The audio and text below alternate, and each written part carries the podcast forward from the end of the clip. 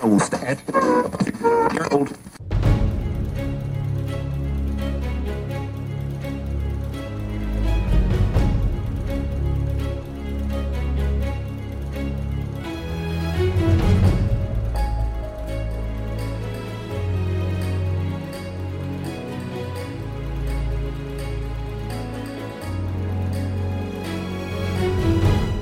Salut et bienvenue sur Radio Taverne, le canal des bardes. Aujourd'hui, pour cette reprise après le premier live Radio Taverne qui marquait la mi-saison, j'ai le plaisir d'être avec un émissaire d'un de mes supports d'investigation favoris.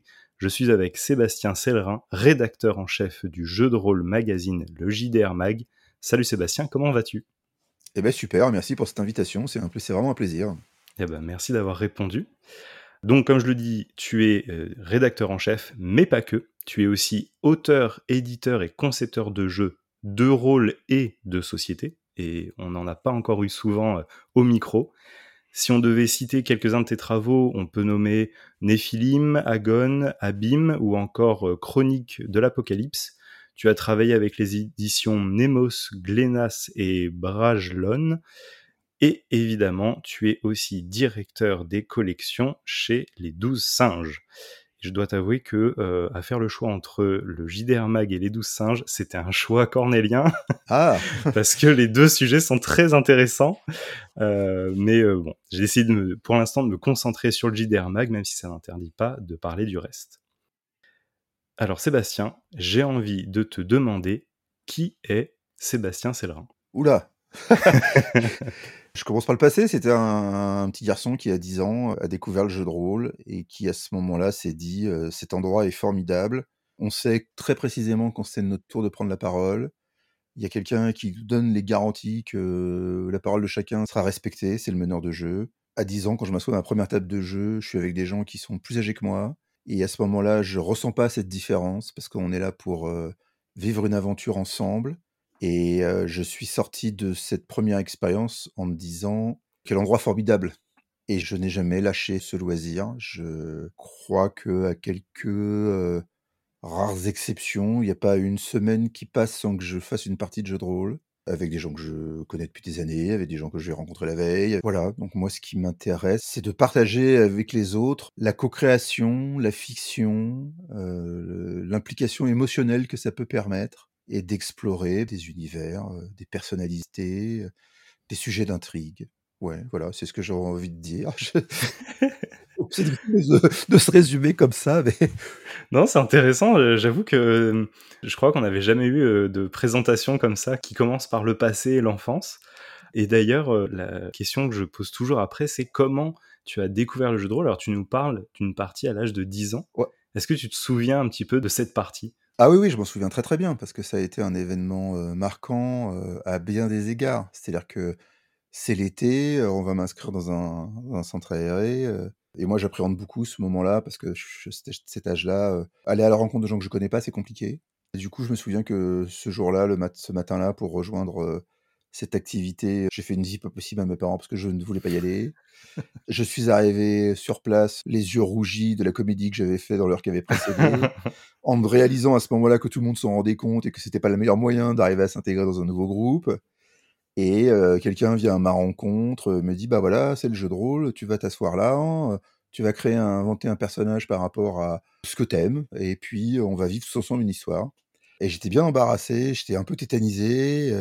Et puis, on me pose deux, trois questions, et puis je me retrouve avec une feuille de personnage pour jouer un elfe à l'œil noir. On vit une aventure formidable. Dès les premiers instants, j'ai tout oublié de mes appréhensions, je suis dans le truc à fond. Et dans le combat final, à la fin de l'après-midi, ça dégénère et, mon personnage se fait tuer. Oh. Et là, quelqu'un me dit Mais tu jouais pas un elfe, toi? Ouais, si. Ben, t'as des sorts de soins, pourquoi tu les as pas utilisés? Et là, dans ma tête d'enfant, je me dis, mais là, mais là c'est la catastrophe en fait. J'ai mal joué. Ah tout de suite, je me dis, j'ai pourri la partie de tout le monde en fait. Et quelqu'un dit spontanément autour de la table, attendez les gars, il a jamais joué. C'est la première fois. Ok, bah en fait, on a qu'à dire qu'il l'a utilisé et puis il est toujours là parce que de toute façon, enfin voilà, c'est, enfin nous, on, avait le réflexe, c'est pas lui quoi. Mmh, mmh. Je suis rentré chez moi en me disant, ces gens sont formidables, tout en réalisant que non, en fait, c'est sans doute cette activité qui les rend formidables en fait. Ce que je me disais, c'est des gens que j'aurais pu croiser dans la cour de l'école ou que ou dans d'autres activités sportives, associatives, et où les rapports étaient souvent beaucoup plus durs entre les enfants. Mhm. Et là, je me dis, je m'imagine que c'est cette activité qui crée cette bienveillance. Je crois que j'ai surpris mes parents, j'ai plus jamais fait la vie pour aller à cet endroit. Et je suis sorti de là, euh, et j'ai dit à mes parents, c'est en vente en librairie, moi l'année prochaine, je veux continuer à jouer. Quoi. Et de ce moment-là, quand je suis arrivé à la rentrée des classes, bah j'en ai, parlé tout autour de moi, à tout le monde. J'ai même trouvé le courage d'aller aborder des gens que je connaissais pas dans la cour pour leur en parler. On a monté un club, et puis bah voilà, c'était parti. quoi. Génial, extraordinaire. C'est vraiment une expérience euh, à la fois, je trouve, euh, très émouvante parce que euh, ça parle du- d'enfance, du passé. Et c'est drôle parce que hum, cette expérience, elle me renvoie à une expérience inverse finalement que j'ai eue dans un cadre, c'était plutôt du jeu de société. On jouait à, euh, à Arkane. Alors, le problème, c'est que je pense à Arkane Asylum. Ah, Arkham Horror peut-être. Arkham Horror, merci. je traîne un petit peu trop dans ce sujet-là en ce moment. Euh, donc euh, c'était Arkham Horror et euh, je jouais avec une tablée euh, de potes, en fait, de potes de mon petit frère, pour être exact, qui eux avaient l'habitude d'y jouer. Et moi, j'avais longtemps voulu y jouer. J'en avais beaucoup entendu parler, mais j'avais pas eu l'occasion. C'est un jeu qui est particulièrement difficile du fait d'avoir énormément de règles et en plus eux jouaient avec des extensions et moi je débarque là-dedans. Mon personnage s'est retrouvé en très mauvaise posture rapidement à cause de perte de points massives comme on peut connaître dans ce jeu et sauf qu'en fait à un moment donné je regarde et effectivement moi aussi j'ai cette situation un petit peu de dire ah mais en fait j'avais telle protection normalement et bien la réaction de la personne qui guidait un petit peu qui gérait un petit peu la partie a été totalement inverse de celle que tu as pu évoquer. Il m'a dit eh ben, il fallait le savoir, il fallait l'évoquer avant. Hein. Bah, tu le sauras pour la prochaine fois. Et en fait, il m'a, lui, par contre, effectivement, plombé la partie. Il m'a, entre guillemets, dégoûté. Alors, mais il m'a pas dégoûté du jeu, il m'a dégoûté de jouer avec eux parce que, effectivement, t'as pas ce cadre de bienveillance et d'accompagnement, finalement, d'apprentissage. Et je trouve ça formidable qu'ils aient eu, effectivement, ce réflexe avec euh, toi à cet âge-là qui finalement a participé à faire qui tu es aujourd'hui. Mm. Après, je pense que la grosse différence, même si le jeu de rôle est un jeu de société, c'est le simple fait que ça repose essentiellement sur la conversation, sur l'échange, et que tout est un peu magmatique jusqu'au dernier moment, en fait. Mhm. Et même après, quand tu parles de tes parties, euh, parce qu'il y a un âge où tu parles beaucoup de tes parties, tes persos, t'es toujours aussi étonné de voir qu'on a joué la même chose, on est autour de la même table, et en fait, dans l'imaginaire des uns et des autres, euh, les choses se sont incarnées très différemment. On Mhm. n'a pas tous été attentifs aux mêmes détails, on n'a pas visualisé les mêmes choses. Mm. Et ça que je pense que ça crée une, une intuition, une espèce de connaissance inconsciente qui fait que, ouais, tu sais que tu peux rembobiner en fait, et puis revenir en arrière et corriger. Après, le jeu de société, comme c'est très mécanique, très Mhm. structuré, chaque tour de jeu est un instant présent, une séquence. Tu vois, quand il faut revenir en arrière et, et, et corriger une maladresse, ça pose beaucoup de questions euh, Ouais. mécaniques en fait. Ouais, bien sûr. Et puis, euh, bah, le fait que tu aies cette représentation par le plateau, par les pions, Mm. par tout ce qui est le matériel illustré et, et objet qui est constamment manipulé, ça fige les choses en fait. Ça fige la perception des personnes. À partir du moment, je pense, où tu es dans un truc un peu tour par tour, et c'est vrai dans le cadre des combats au sein des jeux de rôle qui ont une Mhm. dimension euh, action très forte, Mhm. il y a toujours des personnes autour de la table qui ont un profil un peu plus compétiteur que les autres et qui se disent Ok, moi je suis arrivé à ces résultats parce que j'ai bien joué. Pour arriver à bien jouer, j'ai eu aussi une courbe d'apprentissage. Et qui se disent Bah ouais, il faut que les autres en passent par là. Peut-être à ce moment-là, bah, ils se rendent pas compte qu'on est tous différents, qu'il y a des Mm. formes diverses euh, d'intelligence, de conscience, et qu'on peut pratiquer un même jeu ou un même loisir euh, sans en avoir les, les mêmes attentes et la même source de satisfaction. en fait. Mhm. Et alors justement, puisque euh, on parle de jeux de rôle et de jeux de société, qui, comme tu le disais, reste néanmoins un jeu de société d'une forme un peu différente, euh, toi aujourd'hui, eh bien, tu travailles dans tout cet environnement-là. D'ailleurs, euh, comme on peut le voir euh, derrière toi avec cette collection fabuleuse, euh, comment est-ce que tu es venu à travailler justement dans ce milieu-là, dans le jeu de rôle, dans le jeu de société, dans le milieu de l'édition aussi? Et est-ce qu'aujourd'hui tu as toujours le plaisir de jouer? Alors, bah, quand je préparais le baccalauréat, c'est une période de ma vie où j'étais un peu un cancre. Je m'ennuyais beaucoup au lycée et j'ai beaucoup, beaucoup, vraiment beaucoup joué aux jeux de rôle. Et au dire de mes proches, sans doute beaucoup trop. Et pour te dire, j'ai entendu quelque chose que je pense que beaucoup de gens de, me- de cet âge-là ont entendu. Ah, s'il y avait un bac de jeux de rôle, tu l'aurais. Et en fait, euh, moi, dès le départ, quand on me dit ça, je le vis pas comme étant, euh, tu vois, une façon de me taquiner, de me provoquer ou de me responsabiliser. Je me dis, mais c'est vrai, c'est fou ça. Pourquoi ça n'existe pas Et là, évidemment, c'est naïf. Mais tout de suite, je me dis, mais il y a bien des gens qui les font, en fait. Et puis j'en parle un peu autour de moi, et puis il y a beaucoup de gens qui tournent ça un peu en dérision. Puis il y a une ou deux personnes, que je côtoie toujours, les amis d'enfance, qui me disent, non mais t'as raison, il y a des gens qui le font, en fait. et pourquoi pas toi, en fait? Mmh Je vais faire mes études et je vais toujours continuer à jouer et puis le hasard va faire que je vais rencontrer des gens qui sont dans le monde du jeu de rôle. C'est la création de Multisim, je les rencontre complètement par hasard Mmh et puis tout au long de ma formation universitaire, sur des salons, je les côtoie, je viens leur filer un coup de main, animer des parties, etc. Et à un moment donné, moi je suis d'une génération où on faisait encore le service militaire. Mmh J'ai été donc au service militaire. J'ai été réformé très vite. Je suis rentré chez moi et je me suis dit, j'étais parti pour avoir 10 mois de ma vie qui étaient privés par cet engagement et on me l'a rendu. Et je vivais évidemment encore chez mes parents et je leur ai dit, bah, de toute façon, les 10 prochains mois, j'étais là sans être là. Mmh Ce que je vais faire, c'est que je vais les consacrer à faire ce que j'aime à 100% et je veux rien entendre du type, s'il y avait un bac de jeu de rôle, tu l'aurais. On va me laisser faire. Pendant 10 mois, je vais écrire, concevoir des tas de choses, participer à des parties tests pour Multisim. Je vais travailler avec des gens formidables. Je vais rencontrer des talents exceptionnels qui aujourd'hui sont. Certains sont toujours dans le jeu, d'autres sont sortis pour aller travailler sur des médiums bien plus populaires et peut-être plus difficiles, enfin plus reconnus, plus prestigieux, peut-être aussi. Mais au bout de 10 mois, le constat que je me fais, c'est que moi, j'ai pas leur talent forcément d'écriture, de conception. Et puis je suis au bout des 10 mois, et donc je fais ce constat, et en même temps, c'est pas grave et je vais rendre, à l'époque, on transportait les disquettes dans sa poche pour les mettre chez, les remettre à l'éditeur. Et je vais livrer ma dernière disquette et je dis à mon interlocuteur, bah tiens, ça c'est, c'est mes derniers fichiers. Et il me dit, bah, bah, oui, oui, je sais bien. Je dis non, tu comprends pas ce que je te dis en fait. C'est, fini. Je te rappelle, je suis au bout des 10 mois, j'arrête. Et là, on en discute, donc je lui dis ce que je viens de te dire, et il me dit, mais alors, ouais, peut-être, c'est sûr. Oui, tu n'es pas Mathieu Gabory, oui, tu n'es pas Fabrice Collin, mmh mais tu as une capacité à organiser les choses, à créer des priorités, à, à procurer aux autres ce dont ils ont besoin pour avancer, y compris dans des moments où ils bloquent eux-mêmes. Et nous, on pense que tu as plutôt un profil éditeur. Il se trouve qu'on est en croissance et on va créer un mi-temps euh, d'éditeur. Bah, je vais accepter, on va me laisser faire. Et puis, euh, quelques mois plus tard, je passe à temps plein. Et je suis devenu l'éditeur euh, de création française de Multisim, quand mmh Stéphane Marsan est parti fonder Bragelonne.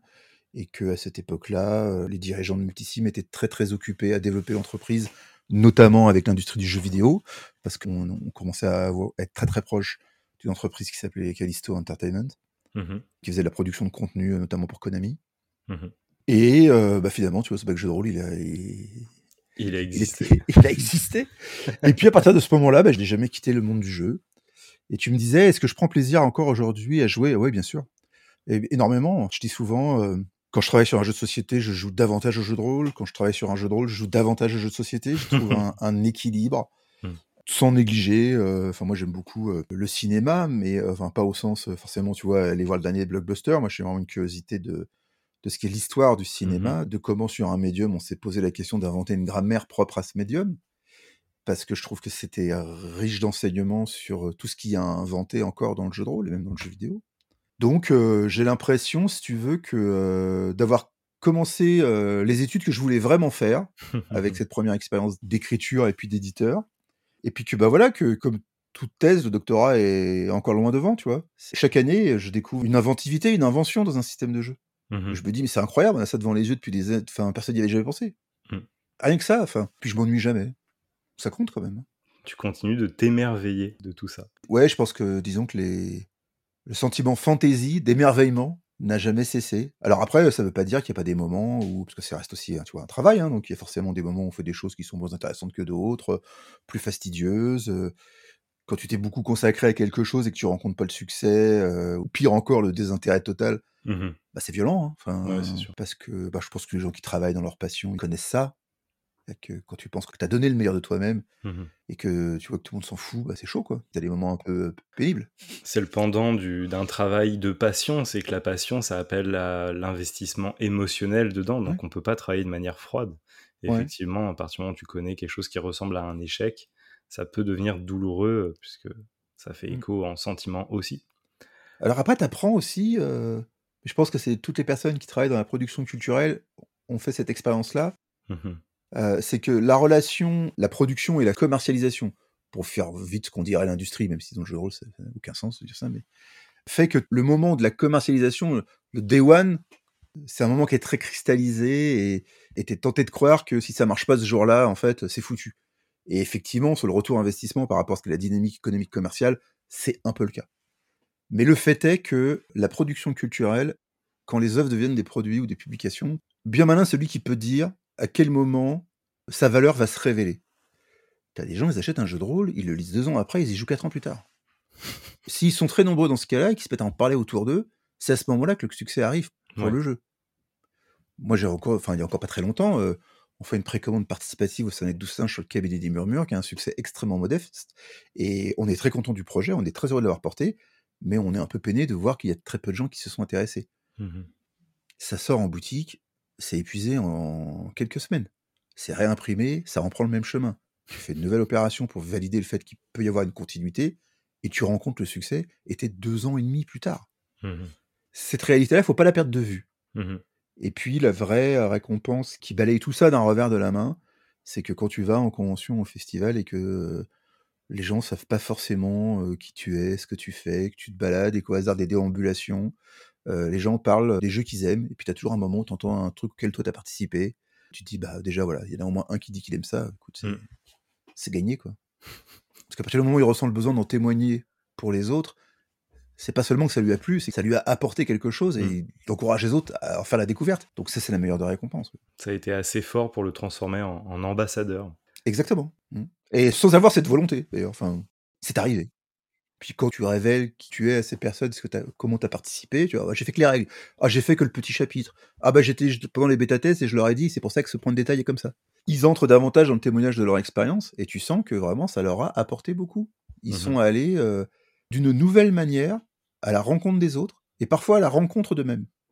Parce que c'est ça aussi la force euh, euh, du game design, quel que soit le médium et le type de jeu en société que tu pratiques, c'est que quand tu repenses à ta partie et aux émotions que ça a suscité, je crois que tu deviens un peu plus lucide sur qui tu es. Quoi.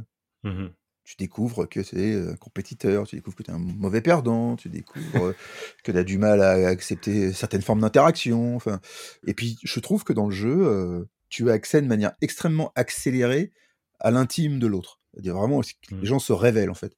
Ouais. Alors pourtant, la sociologie, elle a montré que quand tu sais que tu joues, tu peux tout lâcher parce qu'il n'y a pas de conséquences pour le réel. Mhm. Cependant, c'est pas anodin. Tu te livres beaucoup, bien plus que tu n'imagines. En un seul sujet, tu m'as lâché des termes énormes sur lesquels je veux revenir absolument. Ah bon, bah alors. Euh, la première question qui m'est venue, c'est tu nous as parlé euh, rapidement de tes études. Est-ce que aujourd'hui tu as fait des études qui étaient en lien avec ce que tu allais devenir ou absolument rien à voir? Non, non, rien à voir. Bah déjà, moi, j'ai fait des études de- en maths physique par facilité, alors que ça m'intéressait pas du tout. C'est-à-dire que moi, j'ai vu à l'école euh, cette discipline-là, j'étais à l'aise, donc tant que ça marche, je continue. Mais ce qui m'intéressait beaucoup davantage, euh, c'était euh, l'histoire et les sciences politiques.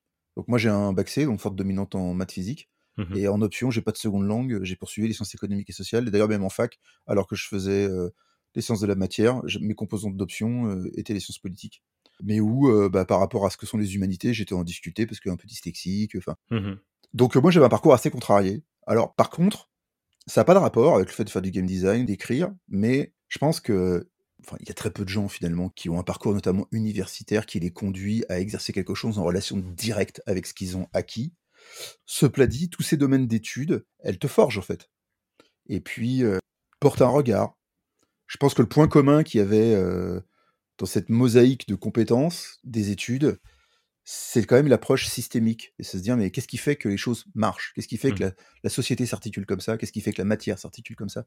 D'aller chercher un peu euh, les raisons profondes, en fait. Mhm. Et que ça, ça aide à créer des univers, créer des personnages qui ne nous ressemblent pas. Même si par ailleurs, on a euh, du mal à toujours à se libérer de ses propres obsessions, mais ça, ça nous aide à faire un pas de côté, je pense. Tu as évoqué le fait que on était venu te chercher par rapport à ton profil en disant tu as un profil d'éditeur. Ouais. Qu'est-ce que ça veut dire aujourd'hui Qu'est-ce que c'est un profil d'éditeur? En fait, ce qui est intéressant, c'est que tu as une expérience qui est très riche. Du coup, tu livres cette expérience et je me dis, si ça peut aider d'autres personnes qui nous écoutent, si ça peut en guider à travers le fait d'expliquer tout ça, eh bien, euh, ça serait euh, génial. Bah déjà, euh, quand tu es dans la production culturelle, il y a très peu de gens qui peuvent rencontrer un succès commercial qui fait qu'ils peuvent faire le choix de se dire je vais abandonner toute activité économique traditionnelle pour vivre de la rente que procurent mes activités artistiques. Hmm. Et plus le marché est étroit, et plus c'est vrai. Donc le jeu de rôle, tu penses bien que... Donc ça veut dire que toutes les personnes qui collaborent à ces projets, euh, finalement, elles ont dégagé un temps dans leur vie privée, dans leur hobby, pour consacrer du temps à la production de ces œuvres. Et elles ont besoin euh, d'être accompagnées. Elles ont besoin qu'on leur rappelle les dates, les livrables, les formes, où en sont les autres. Tu dois articuler les choses. Et alors, je pense que la première qualité, c'est de de jamais perdre de vue que c'est pas parce que tu publies quelque chose que tu exerces une autorité dessus. Tu as une responsabilité, mais tu pas une autorité. Tu publies l'autre. Mmh tu dois aider l'autre à rencontrer son public. Alors après, bah, tu as des secteurs d'activité, notamment le jeu de société, où le métier d'éditeur, il a une dimension beaucoup plus euh, commerciale et marketing. C'est-à-dire que tu dois euh, trouver ceux qui font les projets euh, au moins rentables, si ce n'est profitables. Et puis là, bien malin, celui qui a la recette. Et dans ces cas-là, quand tu es dans cette dynamique-là, le bon éditeur, c'est celui qui sait dire non aussi, y compris au projet qui l'enthousiasme. Parce qu'il se mmh dit, ça marchera pas. Moi, c'est quelque chose que j'ai appris à mes dépens et que je continue à apprendre. Il y a des gens qui sont très très forts là-dedans. Aujourd'hui, il y a des, maisons d'édition de jeux de société qui sont florissantes parce qu'à leur tête, euh, il y a des gens qui ont cette acuité-là. Mmh moi, je suis pas de ceux-là. Je suis plus un éditeur de type agent culturel. C'est-à-dire que moi, ce qui m'intéresse, c'est quand quelqu'un a quelque chose à proposer. Alors évidemment, j'ai envie que ça marche commercialement parce que l'activité de tout le monde en dépend. Il faut faire les choses sérieusement. J'ai pas peur de prendre des risques en fait sur quand je me dis il faut que les gens aient conscience que ce projet existe, que cette œuvre existe, qu'il y a eu cette inventivité, cette innovation. Et après, c'est quel moment pour le faire? Parce que en tant qu'éditeur, au fil des années, tu as une position extrêmement privilégiée. Quand tu diriges un magazine comme moi, on t'envoie tout. Mmh tu reçois tout. Donc évidemment que tu vois beaucoup plus de choses que n'importe quel créateur. Tu vois même finalement beaucoup plus de choses même que les magasins. Parce que le mmh magasin, à des moments, il n'achète pas un truc parce que pour eux, ça lui a pas plu, il a fallu qu'il fasse des choix de trésorerie. Mmh. Toi, tu vas le recevoir. Les quelques trucs que tu reçois pas, euh, tu les achètes ou tu les fais envoyer à des collaborateurs. Puis après, tu les envoies à tes collaborateurs aussi, ceux que tu as reçus. Puis ils te font des articles. Donc non seulement tu as tout vu, mais tu as aussi le, regard des autres. Mmh. Et tu vois qu'il y a des choses qui émergent, qu'il y a des tendances qui émergent, et tu te dis, ok, est-ce que c'est maintenant? Non, pas encore. Ça émerge. À quel moment ça sera le bon moment? Et ça, c'est compliqué à, vivre, et c'est d'autant plus compliqué que souvent, il faut que tu fasses comprendre aux auteurs qu'il est nécessaire de patienter. Alors que eux, dans, la rencontre avec toi, ils se disent qu'ils sont arrivés. Alors après, ils vont mmh. découvrir que le travail commence parce que tu vas pas te contenter de faire le passe-plat et puis que ça sorte tel quel. Et c'est pas seulement ce que tu vas corriger les fautes, c'est parce que si tu vas leur dire je comprends pas, c'est marrant, là j'ai l'impression qu'il y a un truc en creux, qu'est-ce que tu ne nous dis pas? La relation classique auteur-éditeur, c'est sur un manuscrit, je fais un commentaire sur une question qui peut paraître lapidaire, et je reçois un commentaire de réponse de plusieurs lignes où l'auteur m'explique que c'est une évidence que, et il déroule. Et je lui dis, alors, en fait, si c'était une évidence, ce que tu es en train de m'expliquer serait dans le corps de texte. La prochaine fois, ne réponds pas aux commentaires, insère le paragraphe, demande-toi où l'insérer. quoi. Ça peut paraître l'évidence, mais non, ça l'est pas. Enfin, mmh. Il y a une vraie démarche d'effort pour en arriver là. Bah, si tu es obligé de mettre 20 lignes pour expliquer ce qui est évident, c'est que ça l'est pas. Donc... Euh. Exactement. Mais même 6, hein, tu vois. Euh, après, quand tu publies euh, un magazine, une revue, déjà, nous, sur JDR Mag, d'aspect, on est un magazine, c'est-à-dire qu'il y a une belle part quand même à, l'illustration, mm. mais pas des illustrations que l'on commande, mais qui sont les illustrations des produits. C'est-à-dire que nous, quand on fait un papier, bah, évidemment, on montre les illustrations du jeu, mais quand l'un de nous propose un scénario pour le jeu, on s'appuie sur les illustrations du jeu, parce que, bon, bah, déjà, il y a une raison financière, c'est que ça ne peut pas faire une économie, et puis surtout, on se dit, mais ce qui nous intéresse, c'est que nous, les illustrations du jeu, elles nous ont donné envie de raconter une histoire dans ce jeu. Et on continue à, servir l'intention de l'éditeur en permettant de donner de la visibilité au contenu artistique de son produit, alors mmh. qu'on n'est pas en train de faire la news, en fait. Mmh Continuer de dire aux gens, ce jeu ressemble à ça, cet univers ressemble à ça. Mais on est une revue d'auteur, c'est-à-dire que euh, moi, j'ai pas des pigistes qui je dis quoi faire. J'ai un rubricage, j'ai des intentions, j'ai des aspirations, j'ai des, horizons, je les partage avec eux, et euh, il me propose des choses. Hmm. Alors, ça, dit comme ça, ça peut paraître être une auberge espagnole, mais finalement, le, jeu de rôle, c'est aussi un peu ça, quoi. Je pense que c'est intéressant qu'ils aient euh, cet espace de liberté. Euh, et donc, bah, je suis amené à publier aussi des gens qui n'aiment pas les mêmes choses, qui ont des avis très divergents. mais la seule règle que je me donne, c'est que les articles sont signés. Et quand tu parcours la revue de JDR Mag, qu'un jour quelqu'un, tu n'as pas aimé ce qu'il a écrit ou qui t'a déçu, bah, tu peux te dire, bah, j'arrête de lire ce qu'il écrit, lui, parce que manifestement, ça ne me correspond pas. En fait. Mmh. Alors, je pourrais me faire violence, puis constamment aller chercher ce qu'il écrit euh, pour avoir le plaisir de m'en plaindre, mais bon, tu vois, à quoi bon? Donc après, tu vois aussi qu'il y a des auteurs qui ont des marottes, des obsessions, des thèmes, et donc tu les orientes. Parce que des fois, tu as envie de proposer un scénario sur un jeu qui sera un peu différent. Tu devrais t'intéresser à regarder ça. Je pense que toi, tu vas nous faire un truc qui sort des sentiers battus. Mmh bon, maintenant, c'est un trimestriel. Hein, donc, euh, voilà ça prend du temps. Mais justement, d'ailleurs, euh, j'avais rencontré euh, Rémi Lucot, le storyteller, par le biais du JDR Mag. J'avais lu donc son petit billet euh, sur euh, le jeu de rôle comme onzième art Mmh. grâce au JDR Mag. Donc c'est exactement, je pense, l'exemple dont tu nous parles là. Ouais. Mais ça, c'est une marotte qui est très ancienne. Je pense que c'est aussi un certain clin d'œil. C'est que il y a, au tout début de ma carrière, quand j'étais chez Multisim, à un moment donné, on a été détenteur du titre Casus Belli. Mhm. Et on avait publié un manifeste pour le 10e ou le 11e art, je sais plus. Et, et ça, à l'époque, on était vilipendés pour qui on se prenait. Certains disaient que c'était grotesque. Puis aujourd'hui, euh, il n'y a plus tout ce regard-là. Mais d'ailleurs, enfin, tu vois, à cette époque-là, euh, Multisim, on a défriché énormément de choses. Tu vois, Mhm. en 99, on publie un jeu de rôle où le meneur de jeu s'appelle Éminence Grise, et donc, naturellement, tout texte est écrit au féminin dès qu'on s'adresse au meneur de jeu ou quand on lui donne des conseils. Et tout le monde trouvait ça saugrenu, et on a tout entendu. Et aujourd'hui, maintenant, euh, cette pratique est faite de manière sincère par quelques-uns, récupérée par d'autres pour des questions de marketing, pour pouvoir écrire en gros sur une couverture, euh, je sais pas, truc de la meneuse. Mhm. Voilà, euh, il y a ça, il y a le manifeste pour le dixième art. euh, Dans Casus Belli, on a posé aussi la question de ce qu'est le contrat social d'une table de jeu, à l'époque où euh, bah, il n'y avait pas encore une réflexion très amorcée sur la sécurité émotionnelle des personnes autour de la table. Finalement, tous des sujets qui apparaissent maintenant. Ouais, mais je pense qu'aussi c'est pas un hasard. Moi, c'est des sujets euh, qui m'ont toujours préoccupé, mhm. mais parce que euh, j'ai toujours eu des tables euh, mixtes à tout point de vue. Mhm. C'est-à-dire que moi, j'ai toujours joué avec des gens euh, des deux sexes, des deux genres, de différentes origines, ethnies. Il y a toujours eu un énorme brassage. Et je voyais autour de moi des gens qui disaient, mais c'est incroyable, comment tu fais? Je dis, moi, je fais rien, en fait. Déjà, enfin, si, peut-être la chose que je fais, c'est que souvent, moi, pour faire découvrir le jeu de rôle à des gens, je leur dis pas, je vais vous faire jouer à ça, c'est génial. Je leur dis, euh, toi, ton archétype de fiction, ton personnage préféré. Tu vois, quand tu es tout seul et que tu fais refermes un livre, que tu éteins un bouquin et que tu divagues, et tu te dis, ah putain, ce serait génial si j'étais tel ou tel, t'as envie d'être qui? Faire un tour de table. Chacun y va de son délire. Après, tu dis, bah, à l'intersection de tout ça, moi, je crois qu'on peut jouer dans un univers qui ressemble à ça. On essaye Donc, déjà, c'est moi, animateur, qui fait l'effort de leur proposer ce qui correspond à leurs aspirations plutôt que d'avoir l'espérance que je vais être suffisamment bon dans l'animation d'un scénario écrit par un autre, dans un truc que je leur impose et où euh, tout tombe du ciel et ça devrait les enthousiasmer. Mhm. C'est peut-être ça la différence. Après, que ça soit, enfin, tu vois, chez Les Doux Singes, on a publié Panthéon sous le nom Hollywood Party, euh, qui était des premiers jeux de narration partagée. euh, euh, on n'a pas pu faire Fiasco, et bien on était attentif à ça. Moi, après, au sein de Brajlon, j'ai publié For the Queen. euh, donc, euh, le premier jeu où, euh, dans la boîte, il y a une X-Card, qui est un sujet dont tout le monde parlait, mais Ouais. personne ne le, le mettait dans le Mm. produit. Alex Roberts l'a fait pour l'édition américaine, on l'a importé en France, on a respecté cette volonté. Et puis, on s'est dit à un moment donné, bah, il y en a une dans la première boîte, donc on te fera la collection. C'est pas la peine d'en mettre d'autres, on se contentera de la mentionner. Et Mhm. puis, on s'est dit, bah non, en fait, assumons le truc jusqu'au bout. Bon, moi, je suis dans une démarche de me dire, il n'y a pas qu'une seule façon de jouer. C'est que c'est à la fois, il y aura de nouveaux game design, il y aura de nouveaux contrats sociaux, il y aura de nouveaux dispositifs, il y aura de nouveaux accessoires, et toujours, il doit y avoir une adéquation entre la- le fond et la forme. Mais ce qui est aussi une préoccupation de toute production culturelle, c'est ce que je disais tout à l'heure sur la, la grammaire propre à l'audiovisuel. Mhm. Et ne pas croire qu'il y a des recettes. C'est-à-dire que moi, je suis frappé de voir euh, tous ces jeux qui ont toujours un peu le même sommaire, qui nous en parlent toujours un peu de la même manière. Mhm. Mhm. Et même quand tu as un jeu qui innove, tu vois, je prends euh, Apocalypse World, les mecs innovent, euh, ils créent une nouvelle façon de proposer la conception collaborative d'une fiction.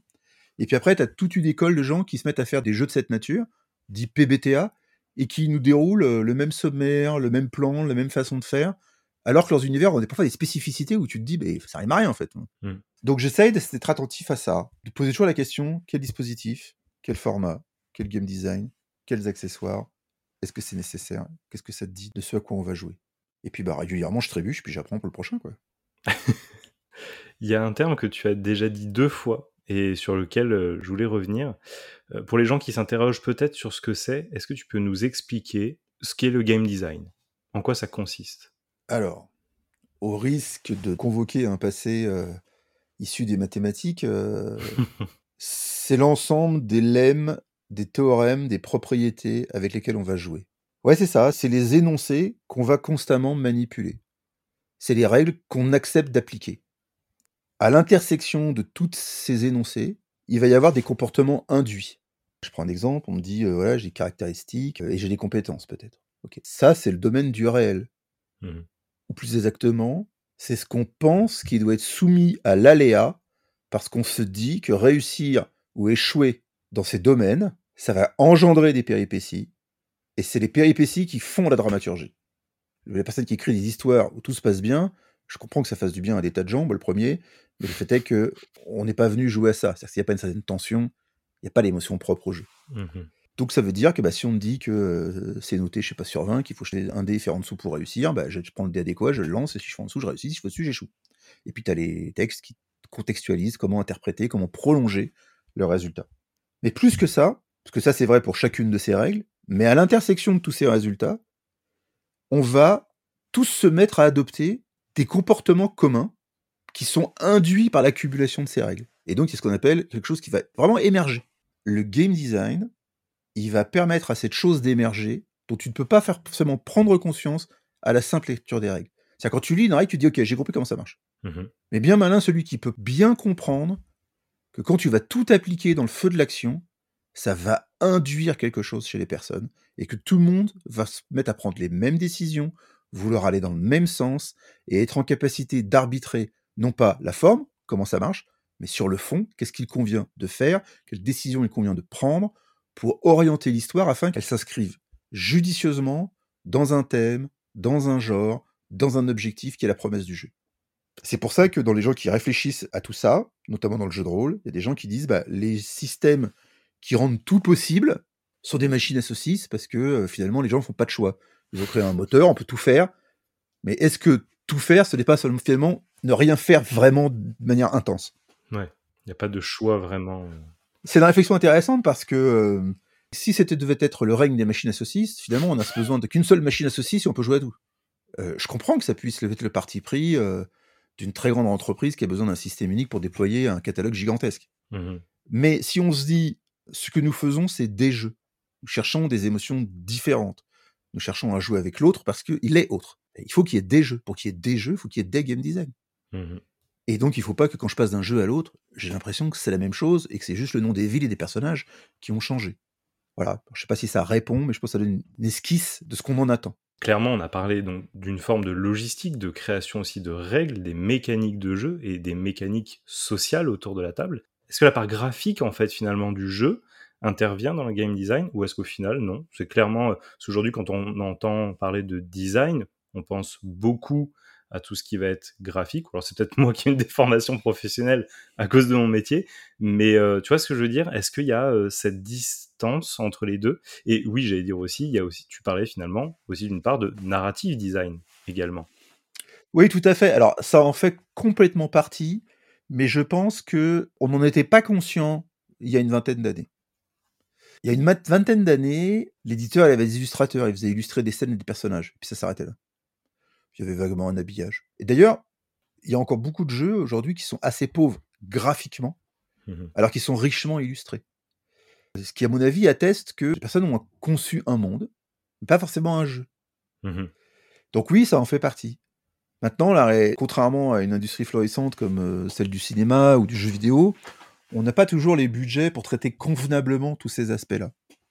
Mais oui, tout à fait, ça en fait partie. Je te prends deux manuscrits, je te les mets dans des maquettes différentes, avant même d'illustrer.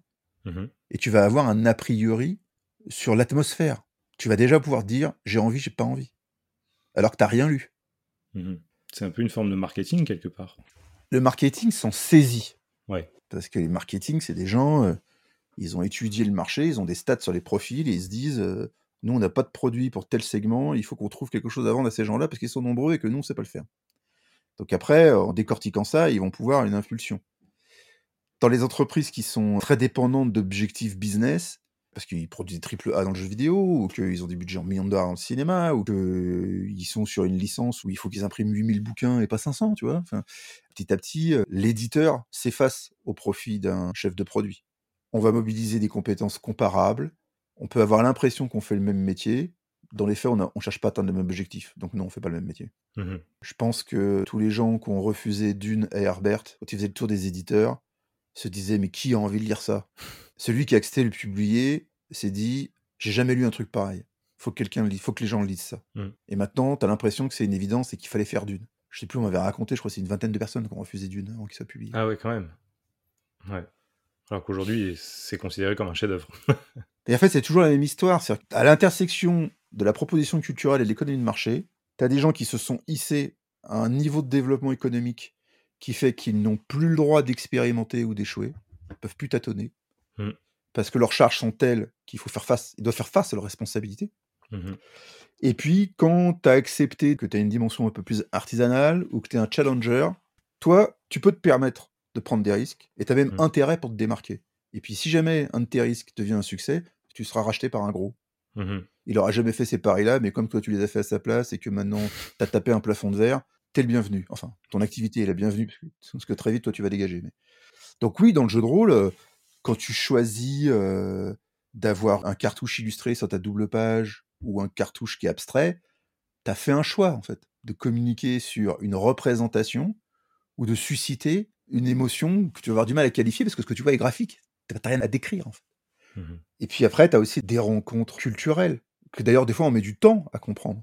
Quand Vampire sort dans les années 90, Mmh tu as en exact de chaque chapitre des paroles de musique. Tous les groupes qui sont choisis sont d'une certaine mouvance musicale. Mmh Ça aussi, c'est un choix, finalement, graphique. Mettre en exergue des paroles. Ça peut paraître anodin, mais non, c'est un vrai choix graphique. Tu as décidé de te priver d'un espace où tu pourrais mettre du texte et donc faire moins de pages et ça baisserait le prix du livre. Non, tu, sur un grand, une demi-page blanche, tu as un titre et tu as une exergue avec des paroles de chansons. Et après, tu as choisi qui sont les artistes que tu as sélectionnés. Quand tu feuillettes, tu vas voir les titres, tu vas voir ces exergues, avant même de lire le contenu. Donc ça va t'emmener dans un univers. Si les noms des groupes ou les paroles que tu lises, en l'occurrence, te paraissent morbides, sinistres, tristes, bah, c'est pas pour moi. En même temps, ça s'appelait Vampire, donc tu devais bien savoir où tu mettais les pieds. quoi. Et puis après, de faire un cartouche qui ressemble à une espèce de grille un peu acérée, Mmh bah, t'envoies aussi un message. Bien sûr. Ce qui est à l'intérieur doit rester à l'intérieur. Mmh Si vous entrez dans ce livre, vous avez franchi une herse. Vous entrez ou pas? La révolution de Vampire et de Néphilim à l'époque, c'est des couvertures euh, qui sont euh, des matières texturées, des objets emblématiques, un Mmh titre, là où tout le monde, et encore aujourd'hui, hein, les archétypes prêts à jouer sur un élément de décor qui est emblématique d'une typologie de genre. Mm. Ils avaient renoncé à ça. Façon de dire, écoutez, vous cherchez un truc qui ressemble à rien, c'est nous. vous verrez bien. D'ailleurs, c'est euh, Damien Coltis qui vient de finir euh, son étude de tout cet univers-là. Moi, j'étais un peu étonné euh, de la démarche à laquelle s'est inscrit Damien, parce que je me disais, euh, ouais, mais enfin, qu'est-ce qu'il va bien pouvoir dire? Et puis il fait la démonstration que, en fait, euh, si, il y a énormément de choses à dire. Et moi, je me rendais pas compte que qu'on fait le même métier, que tous ces petits détails peuvent intéresser. Enfin, non, je me trompe. C'est pas qu'est-ce qu'il va bien pouvoir dire. C'est est-ce que ça va vraiment intéresser des gens? Mhm. vu que c'est notre travail, et puis que, bah, des moments, faire ce travail, tu vois, sur tous ces détails-là, quand on en parle comme ça, je te fais le résumé, j'espère que les auditeurs trouvent ça intéressant, mais dans les faits, des fois, ça prend des semaines, et puis je te jure qu'à vivre, il y a des moments, c'est un peu chiant, quoi. hein. Toi, tu te dis, est-ce que vraiment ça va intéresser les, les gens? Bah oui, bah tant mieux, hein, parce que Ouais. ça va leur permettre aussi de mieux comprendre les choix qu'on a faits. Totalement. Alors Sébastien, je te propose qu'on recentre le sujet autour de l'origine pour laquelle je t'ai euh, contacté, le JDR Mag. Est-ce que tu peux nous parler un petit peu de l'histoire de ce média? Comment il s'est créé? Comment finalement tu es venu à travailler euh, dedans en fait? Alors la création, je pourrais pas t'en parler parce que c'est une initiative qui a été de Guillaume Besançon, qui consacre beaucoup de temps et d'énergie à proposer des initiatives de dynamisme de la communauté du jeu, des cultures de l'imaginaire. Mhm. Alors je sais pas dans quel contexte il avait créé ça. Enfin bref, il avait créé ce magazine, c'était en kiosque. Et puis à un moment donné, euh, je crois qu'il a été confronté à une première crise de la presse. Et il a envisagé d'arrêter. Et l'éditeur Titan, à ce moment-là, l'apprenant, lui a racheté. L'éditeur a proposé à une de ses directrices de collection, Isabelle Perrier, de piloter le magazine. Mhm. Et comme par ailleurs elle avait une vie professionnelle bien remplie, elle a souhaité euh, avoir de l'aide et euh, très rapidement elle a proposé euh, que ce soit moi parce qu'on avait déjà collaboré ensemble et puis qu'on était, on avait une proximité géographique, on s'entendait bien, on passait des plombs au téléphone. Ils m'en ont parlé, je leur ai dit d'accord, on a commencé, donc j'ai été pendant euh, plusieurs années l'adjoint un peu opérationnel euh, d'Isabelle sur l'organisation de tout ça. Hélas, euh, Isabelle est décédée très jeune. Mhm. Et on a cru que le magazine s'arrêterait avec elle parce qu'elle portait une vision.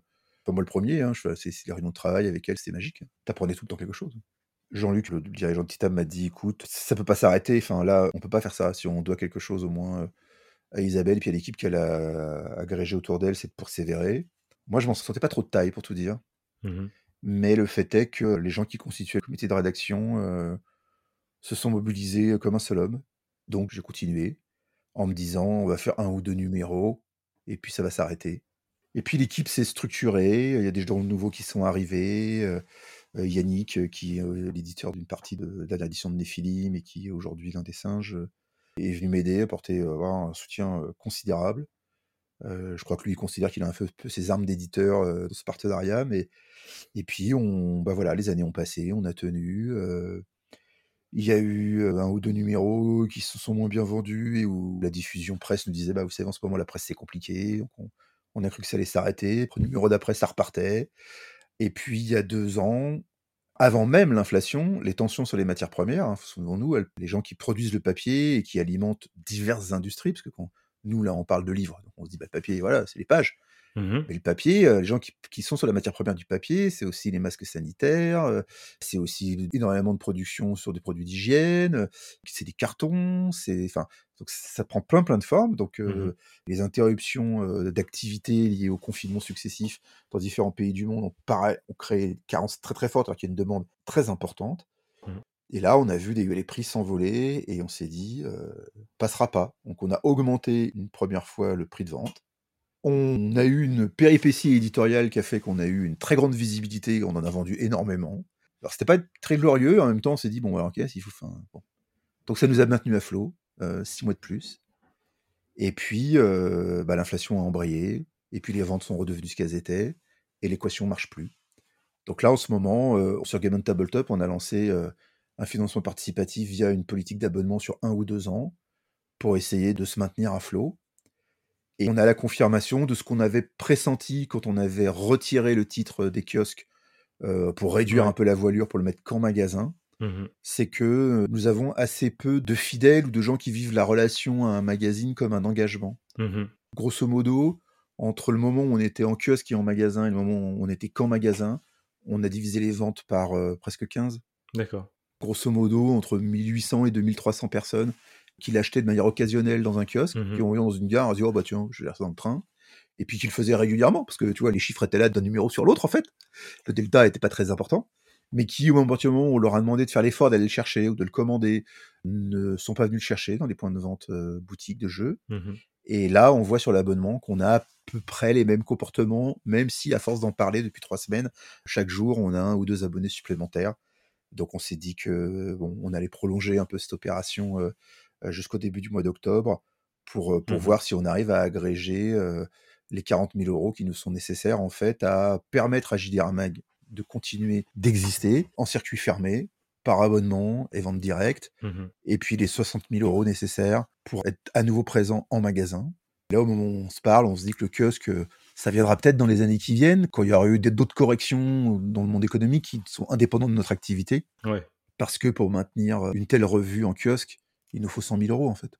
Alors la raison on est simple, hein, c'est que la diffusion jeu, euh, les gens de Novalis Games connaissent très très bien euh, le parc des magasins, ils ont des relations avec chacun, il y a vraiment une très grande qualité d'échange qui fait qu'ils peuvent te dire euh, à la dizaine près de combien ils en ont besoin en fait.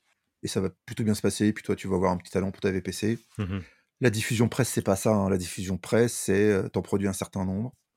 Plus t'en produis, plus t'es disponible dans des salles de marché auxquelles différents acteurs économiques ont accès et ils en gardent à peu près 20% en talons, parce que tout ce qui est déployé ne peut pas être rapatrié pour être déployé ailleurs.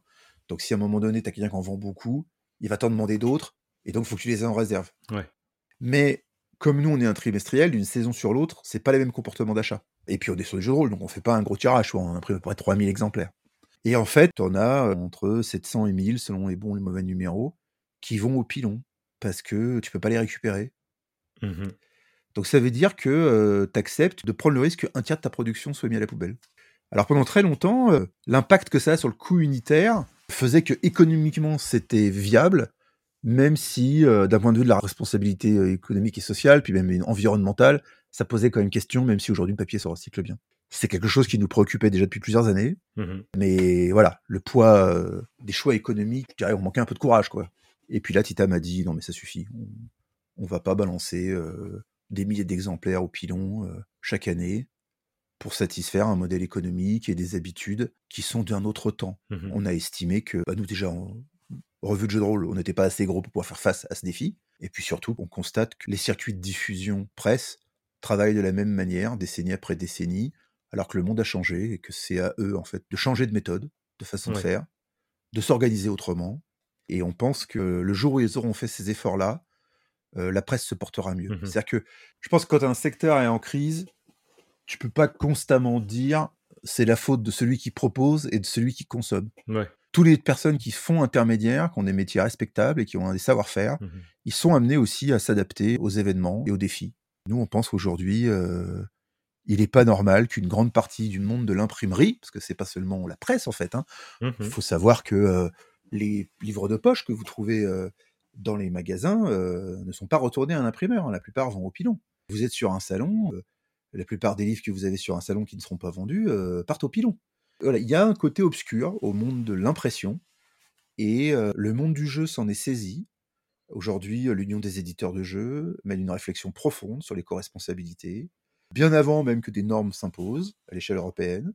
Et on est en train de se dire que, bah, modestement, avec le poids qu'on a, nous, euh, petites entreprises du divertissement, on va essayer d'avoir des comportements autres pour que la chaîne change. C'est pas nous qui allons la faire changer seule, mais on va commencer à en parler. Ça prendra le temps que ça prendra. Mmh Et puis après, il y a un autre problème, que je- on a tous, moi le premier, hein, pris l'habitude de s'informer euh, en ligne. Donc peut-être qu'aujourd'hui, faire une revue, bah, c'est pas une bonne idée. Peut-être aussi qu'il faut euh, changer de braquet, proposer autre chose autrement. Mais pour ça, euh, bah, il faut être sûr qu'il y a des gens que ça intéresse, des abonnés. Mmh. Et puis, il faut avoir le temps de le faire. Donc, le flux financier de l'abonnement va nous permettre de nous poser et puis de nous dire, OK, il n'y aura pas une numéro commercialisé en juillet, il est disponible gratuitement sur le site de l'éditeur, mise en page. Le numéro de septembre, il n'a pas été fait, et ce sera le numéro de cet hiver ou de la rentrée. Et si les abonnements aboutissent, bah, à partir de 2024, on redémarre en changeant quelque peu le contenu, avec une communauté qui nous a choisis, qui s'est décidé de s'abonner. Et on va dialoguer avec eux déjà. Et, et puis petit à petit, dans les années qui viennent, on va essayer de revenir sur le devant de la scène. Et ça va peut-être laisser le temps à tout le monde de, de changer ses pratiques et d'envisager un autre modèle économique. Eh bien, Sébastien, tu es extra lucide parce que tu as pris au moins deux ou trois questions d'avance. Je crois que ça s'appelle l'expérience. Je le prends comme un compliment. Je te propose donc que nous passions à la suite. Merci pour cette réponse très étoffée parce qu'effectivement, moi-même, en consommateur fidèle du JDR Mag, je m'interrogeais sur ses choix stratégiques euh, et l'avenir du magazine que je suis euh, effectivement euh, de près sur Game on Tabletop. Donc, Mais très franchement, pour- euh, je peux le dire aussi aux auditeurs, c'est, je pense que nous, sur la question de l'orientation stratégique, on a un peu un métro de retard. La raison, c'est pas de la paresse, c'est pas du désintérêt ou de la conviction que ce qu'on fait est formidable. C'est juste que conduire un trimestriel en activité ad hoc, avec des gens qui ont toutes des vies bien remplies, c'est déjà une tâche euh, très importante. Et aujourd'hui, on n'a pas le temps de cerveau disponible pour repenser tout le magazine dans sa globalité. Donc on l'a fait Mhm. par petits ajustements. Là, je pense qu'on va avoir l'occasion de le faire autrement. Alors, je te raconte juste une petite anecdote avant de passer à la suite.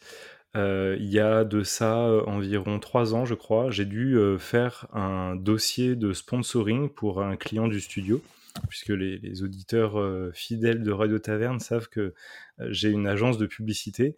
Et en fait, il se trouve que je cherchais un modèle pour présenter ce dossier et que j'ai voulu le présenter sous forme de magazine. Et c'est le JDR Mag qui a été mon modèle parce que j'avais des magazines d'un tas d'autres types, mais aucun ne me convenait. Et c'est la structure du JDR Mag qui m'a convenu et dont je me suis rapproché le plus pour un sujet totalement, mais vraiment en totale opposition. Enfin, ce n'est pas du tout dans le même secteur d'activité, donc Ah euh, ouais voilà. bah, clients dont on n'a pas parlé, c'est Sébastien Lotel. Sébastien Lotel, c'est notre directeur artistique. C'est lui qui pense toute la charte graphique, qui fait tous nos visuels de communication, qui est aussi un acteur aussi du monde du jeu depuis euh, très longtemps, à qui on doit quelques jeux de société, beaucoup de maquettes euh, de jeux de rôle, euh, de la création d'aides de jeux. Et je pense que les partis pris qu'il a, c'est un truc tout bête. Je pense que JDR Mag est facile à lire, au sens de lisibilité, de Oui, charte. Il est agréable, oui. Quand c'est comme ça, on a l'impression que c'était facile à faire. C'est tout le contraire. C'est-à-dire que je pense que dans tous les métiers, quand en tant qu'utilisateur, tu trouves que c'est fluide et que c'est simple, c'est que derrière, il y a des gens qui ont bossé. Quoi. Sébastien, euh, on en a parlé un petit peu avant de démarrer l'interview. L'objectif de Radio Taverne, c'est de populariser le jeu de rôle. Et aujourd'hui, j'ai envie de te demander, en te tendant le micro, qu'est-ce que tu as envie de dire aux gens qui hésitent, se posent des questions sur le jeu de rôle et qui potentiellement se poseraient la question d'essayer? C'est le meilleur jeu du monde, de tous les temps. Euh, Il y a des preuves qui en attestent dans toute l'histoire avant même que ça soit inventé à des fins mercantiles. L'humanité est une espèce affabulatrice. Nous avons toujours raconté des histoires. L'histoire de la pensée humaine, ça commence par ça. Avant d'être dans l'abstraction, et d'être dans la philosophie et dans l'essai, on a inventé des récits mythologiques. On a inventé des récits qui sont devenus la transcription de faits religieux. Depuis la nuit des temps, on se raconte des histoires pour se transmettre des valeurs, pour toucher du doigt plus facilement des choses qui relèvent de la nature humaine, de l'émotionnel, du destin. Donc on a ça tous en nous. Le dispositif du jeu, c'est la conversation. Il n'y a pas d'autre enjeu que d'être compris par l'autre. Voilà en quoi ça pourrait être difficile. Après, le fait est que quand ça a été formalisé sous forme de loisir, il y a des gens qui venaient euh, d'environnements, de jeux de tactique, de simulation. Donc, euh, ils ont aimé écrire des règles. Petit à petit, il y a de plus en plus de jeux où les règles sont de moins en moins arithmétiques, où elles gagnent en sobriété. Votre première partie, euh, il y aura des choses où vous serez un peu perdu. Mais quiconque a commencé une nouvelle activité, je sais pas, enfin, vous arrivez sur un terrain de tennis pour la première fois, est-ce que vraiment vous arrivez, vous réussissez le service? Vous récupérez une balle au bon? Vous vous retrouvez sur un terrain d'un sport en équipe? Est-ce que vous marquez le premier jour? Il y a une courbe d'apprentissage, comme dans tout. Mais cette courbe d'apprentissage, vous ne la ferez pas seul, parce que vous n'avez pas à triompher de vous-même. Vous avez juste à vous harmoniser, à vous accorder avec les autres. Dites-vous bien que dans ce loisir de collaboration et d'imagination, les autres joueurs ne sont pas vos rivaux. Ils sont autant d'interlocuteurs pour que ça se passe bien. L'animateur, meneur de jeu, maître des cérémonies, ça dépend comment on l'appelle, n'est pas votre ennemi. Il est le garant de la cohésion sociale. Plus qu'un arbitre. C'est pas seulement il vous dit la règle ne s'applique pas. Non, c'est s'assure que tout le monde prenne la parole. C'est quelqu'un aussi qui va intervenir pour, euh, pour donner la parole à celui qui est plus en retrait. C'est quelqu'un qui va intervenir pour dire non, non, mais on a bien compris, tu es convaincu de ça, mais écoute, les autres ont un truc à te dire. Réfléchissez à des conversations que vous avez eues entre amis, celles de la veille au soir, et euh, demandez-vous si au début de la conversation, vous pensiez que tous ces sujets seraient abordés et que vous en arriveriez à découvrir tel ou tel aspect des autres. Ben là, c'est pareil, sauf que le sujet, ça sera un récit. Ça sera euh, imaginer que vous êtes ce personnage à tel endroit, en compagnie des autres personnages, et ce jour-là, vous êtes le témoin de tel événement. Qu'est-ce que vous faites, au sens, si vous étiez effectivement ce personnage dans cette situation-là, au vu de ce qu'on s'est dit auparavant Qu'auriez-vous envie de faire? Faites-le. Et on va voir où ça nous emmène. On va jouer pour le plaisir de jouer, pour le plaisir d'être ensemble, pour le plaisir de voir qu'est-ce qui va émerger à l'intersection de nos imaginaires. Parce que si quelqu'un me dit, non mais n'importe quoi, s'il n'y a pas de bout, assez naturellement, vous allez dire, ok, attends, je reprends, je vais corriger. Je vais plutôt faire ça ça. Oui, c'est magmatique. Oui, c'est un peu étrange. Si vous avez déjà vu des gens jouer, sauf s'il y a eu un effet de montage d'actual play, vous avez dû vous ennuyer et ne rien comprendre c'est normal. Est-ce que vous avez déjà essayé de suivre une conversation dont vous n'avez pas le début Vous ne connaissez pas les enjeux pour les interlocuteurs Vous allez obtenir des bribes d'informations. Puis vous allez en parler en disant Je crois qu'il parlait de ça, en fait. Il y en a un, à un moment donné, il a dit ça. Et vous n'aurez rien compris, les enjeux de la conversation. La raison est simple c'est que le problème d'une conversation, c'est que tant que vous n'êtes pas acteur, vous n'êtes pas concerné et une partie du sens vous échappe. Bah là, c'est pareil. Dites-vous bien que ces jeux se déroulent dans des fictions, dans des univers qui sont ouverts. Autrement dit, vous avez la liberté, au bout de quelques minutes, si ça vous plaît pas, si ça vous ennuie, de dire euh, mon personnage s'éloigne, s'en va. Vous ne, vous ne, le reverrez sans doute pas. Puis vous vous dites bah ouais, j'ai essayé, mais ça me convient pas quoi. Ces mondes sont cohérents. Il n'y a pas que vous dans l'histoire, il y a des gens qui passent. Vous avez pu être le temps d'un quart d'heure, quelqu'un de passage, euh, parce que vous avez envie d'essayer. C'est pas grave. Et si jamais vous changez d'avis, je vous assure que les personnes qui pratiquent ce loisir ont un appétit débordant de vivre leur délire avec tout le monde. Donc voilà, ça va, ça vient. C'est comme ça. C'était vraiment une réponse extraordinaire, Sébastien. Je ne sais pas vous les amis, mais moi j'ai envie de jouer à la table de Sébastien Célerin maintenant. On est déjà assez nombreux, mais... Sur des salons, des conventions peut-être.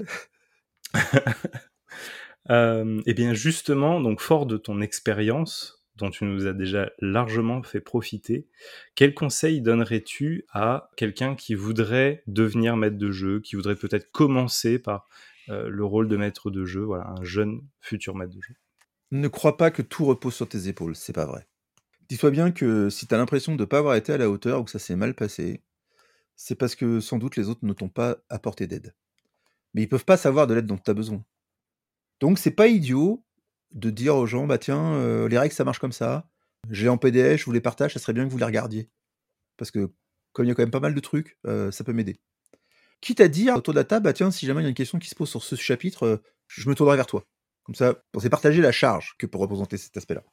Bon, après, vous pouvez aussi commencer par des jeux qui sont extrêmement sobres en règle. hein. Ça, ça, j'ai envie de c'est une affaire de sensibilité. Non, mais je reviens à ce que je te disais tout à l'heure, c'est-à-dire que assez naturellement, on est attiré par un univers et il nous émerveille, il nous passionne et on a envie de partager cette passion avec les autres. Mais il y a une première étape où il faut euh, entraîner les autres dans le dispositif et dans la sensation de jeu. Donc, il faut dans un premier temps s'intéresser à ce qui fait délirer les gens avec qui vous allez jouer. Ils rêvent d'être Boromir, ils rêvent d'être Harry Potter, ils rêvent d'être Tarzan, euh, ils rêvent d'être le Capitaine Kirk. Déjà, clarifiez ça. Parce que ça va orienter vos choix, ça va orienter votre lecture. J'ai publié au sein de la collection Force of Story, qui est en train de devenir une maison d'édition à part entière, des jeux de narration partagés qui reposent sur des cas. Dispositif, c'est on vous donne une situation initiale, on vous expose la situation finale vers laquelle on tend, et à tour de rôle, on pioche une carte, on lit une question à haute voix, on y répond pour nous-mêmes, comme si on était une personne dans la fiction à qui cette- ce défi était euh, présenté. Et à ce moment-là, on fait un tour de table. Tout le monde vous apporte des éléments de réponse ou des questions pour nourrir la réponse à la question que vous venez de lire à haute voix. Et quand le tour de table est terminé, comme c'est votre carte, vous choisissez de ce que vous gardez, ce que vous ne gardez pas, parce que vous avez autorité sur votre carte. Vous avez aussi la possibilité de donner la carte à quelqu'un d'autre parce que vous trouvez que la question serait plus pertinente pour un autre joueur au vu de ce qui s'est passé. Et puis bah, si lui n'en veut pas et qu'il la refile à quelqu'un d'autre, et qu'ainsi de suite, bon bah si personne ne veut cette carte, prenons la suivante, ne nous emmerdons pas à jouer celle-là.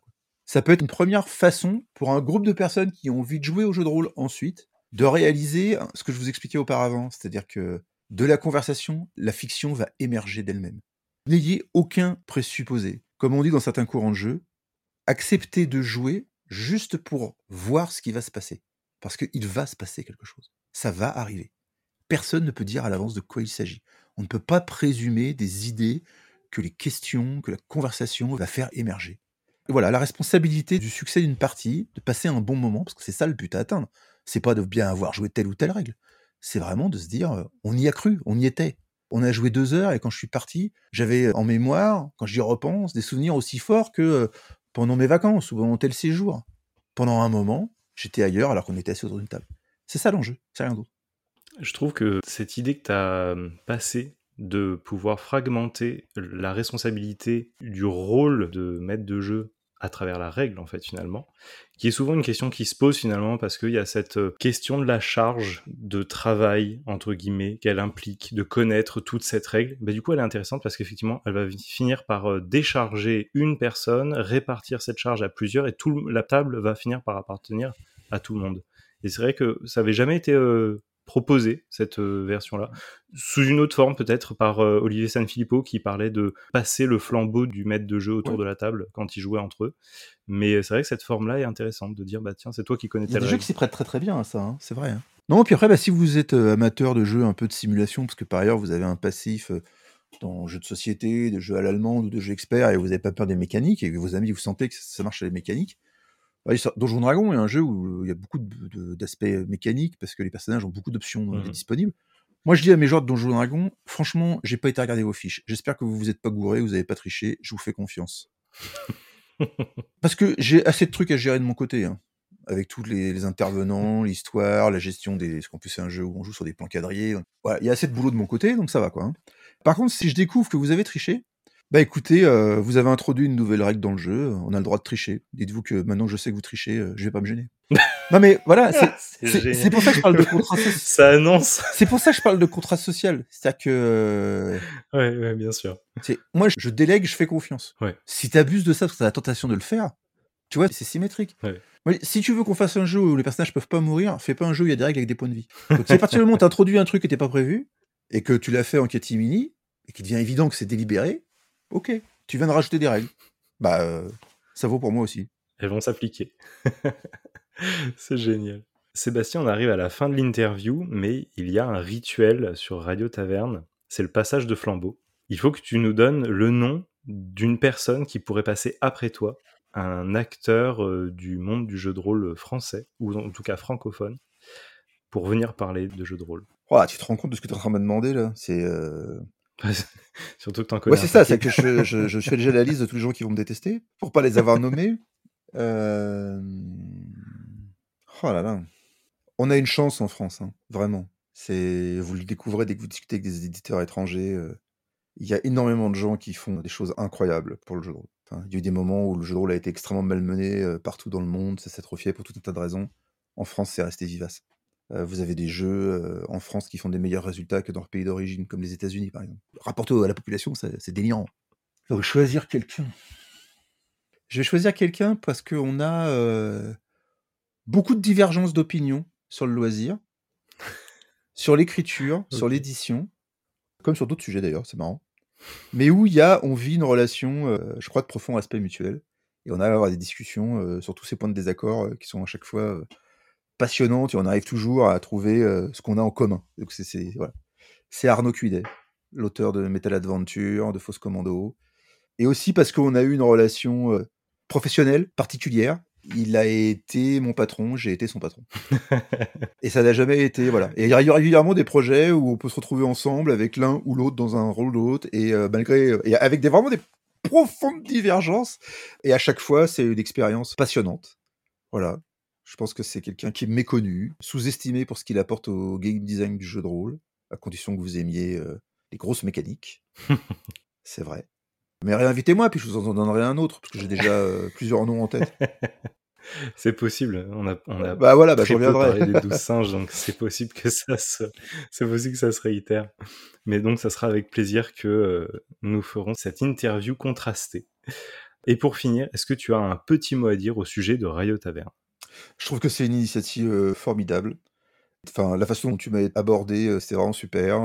L'accueil que tu m'as réservé en off avant, c'est vraiment super. Et je trouve que tu nous donnes le temps de répondre. C'est devenu rare dans notre société aujourd'hui d'avoir le temps. Donc, euh, ouais, merci de nous donner ce temps.